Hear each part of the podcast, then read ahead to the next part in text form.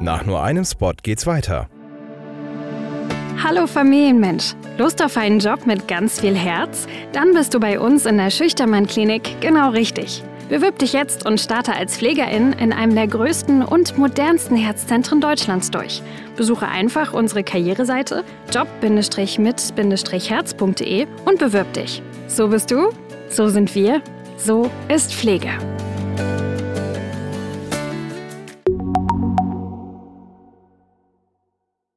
Moin Osnabrück, deine News für Stadt und Kreis. Guten Morgen und moin ins Osnabrücker Land. Wir starten in den Dienstag. Heute ist der 24. Oktober. Ich bin Elena Werner und das sind unsere Themen. Sind zwei Polizistinnen beim Eiszauber in Osnabrück beleidigt worden? Das sollte eine kurze Rap-Einlage eines Richters ergründen. Georgs Marienhütte engagiert sich sozial. Doch das wird nicht wertgeschätzt, sagt der Ehrenamtslotse. Bald starten die Weihnachtsmärkte und es gibt in Niedersachsen Streit mit der GEMA. Vor einem Monat fand der Großeinsatz der Polizei im Schulzentrum im Sonnenhügel statt. Gibt es einen neuen Stand der Ermittlungen? Das erzähle ich euch gleich. Aber erstmal zu einem anderen Thema. Wart ihr schon mal im Gericht und habt da eine Verhandlung angesehen? Ich war schon öfters da für verschiedene Recherchen und Artikel. Im Gericht ist es immer sehr ernst, manchmal auch sehr traurig, je nach Verhandlungsthema. Diesmal muss es aber ziemlich unterhaltsam gewesen sein, als es im Landgericht um die Entscheidung ging, ob ein 31-Jähriger zwei Polizistinnen beim Osnabrücker Eiszauber beleidigt hat. Der Mann soll in seinem Stand beim Eiszauber das Lied Hol doch die Polizei von Sido abgespielt haben. Genau dann, als die zwei Polizistinnen in der Nähe standen. Zur Verhandlung gehörte auch, dass der Songtext vorgetragen wurde, in diesem Fall vom Osnabrücker Richter Peter Reichenbach. Das muss ziemlich witzig gewesen sein, Letztlich ging es aber nicht um diesen Song, den die Polizistinnen sogar mit Humor genommen hätten, wie sie sagen, sondern um eine andere, deutlich beleidigendere Version, die der Standbetreiber gespielt haben soll. Das hat das Gericht schließlich auch bestätigt. Der Mann wurde zu einer Geldstrafe verurteilt. In Georgsmarienhütte ist das Ehrenamt wichtig. Und viele Menschen engagieren sich. So sehr, dass damit sogar zuverlässig das Nahverkehrsangebot ergänzt werden soll. Erstmal keine schlechte Idee, die seit über zehn Jahren diskutiert wird. Auch in Wallenhorst gibt es das Konzept und damit gibt es gute Erfahrungen. Allerdings, seit etwa fünf Jahren ist Andreas Wiehoff Ehrenamtslotse im Gehmhütter Rathaus.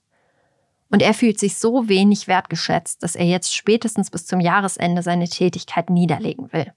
Wiehoff sagt, in Georgsmarienhütte ist es so schwer, einbezogen und informiert zu werden, dass er sich sogar als Bittsteller im Rathaus gefühlt hat. Sehr überraschend, denn eigentlich war Wiehoff immer wichtig, die Bereitschaft zu betonen, mit der sich die Georgsmarienhütter engagiert haben. Nur das Rathaus hat sich wohl quergestellt. Es bleibt abzuwarten, wie die Gemeinde jetzt darauf reagiert. Von Bürgermeisterin Dagmar Barlow kam noch keine Reaktion.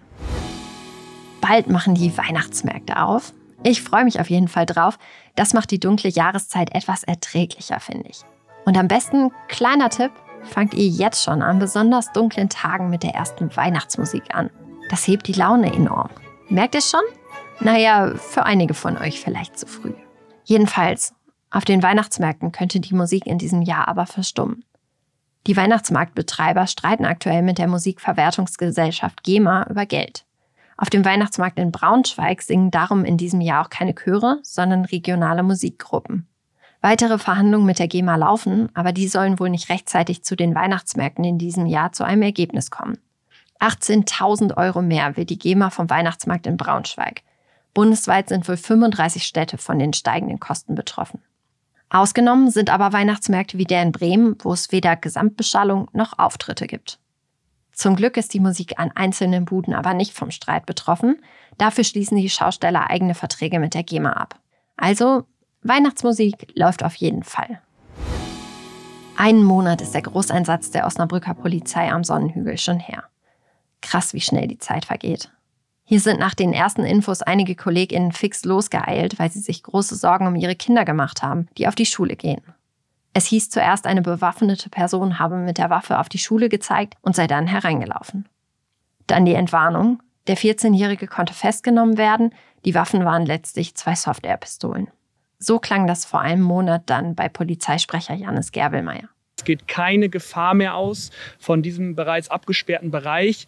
Ja, Kräfte sind noch vor Ort und die Absperrung bleibt vorerst auch noch bestehen, aber es besteht keine Gefahr mehr für niemanden. Das bedeutet, äh, unser primäres Ziel gilt jetzt erstmal der Betreuung der Schülerinnen und Schüler, der Eltern und natürlich auch dem Lehrpersonal. Dafür werden äh, Fachkräfte jetzt äh, nach und nach rangeholt. Und danach äh, geht es darum, natürlich auch diesen Sachverhalt hier aufzuklären und die Hintergründe des Sachverhaltes aufzuklären. Äh, da sind wir dran. Ähm, ich werde Sie zeitnah informieren. Das Wichtigste an dieser Stelle ist erstmal, dass die Gefahr hier gebannt ist und dass äh, keine Gefahr mehr ausgeht für niemanden. Und dieses zeitnah informieren ist jetzt passiert. Was ist also der Stand? Von Polizei und Staatsanwaltschaft kommt nur sehr wenig Information. Zu den Beschuldigten gibt es keine Auskunft, er ist noch jugendlich. Aber die Osnabrücker Polizei lässt mitteilen, dass die Zeugenbefragungen abgeschlossen sind. Die Software-Waffe fällt allerdings nicht unter das Waffenrecht, ist also ein Spielzeugpistole und damit legal. Auch wenn sie täuschend echt aussieht. Tja, und das war es auch schon mit den neuen Infos von Polizei und Staatsanwaltschaft. Mehr Auskünfte gibt's nicht. Der Jugendschutz ist in diesem Fall wichtiger als das öffentliche Interesse, heißt es. Das war's für heute mit Moin Osnabrück. Wir hören uns morgen früh wieder. Die nächste Folge gibt es dann auch wieder ab 5 Uhr bei Spotify, Amazon Music, Apple Podcasts und natürlich in der NOZ Audiothek. Ich wünsche euch einen guten Start in den Dienstag und viel gute Laune trotz des trüben Wetters.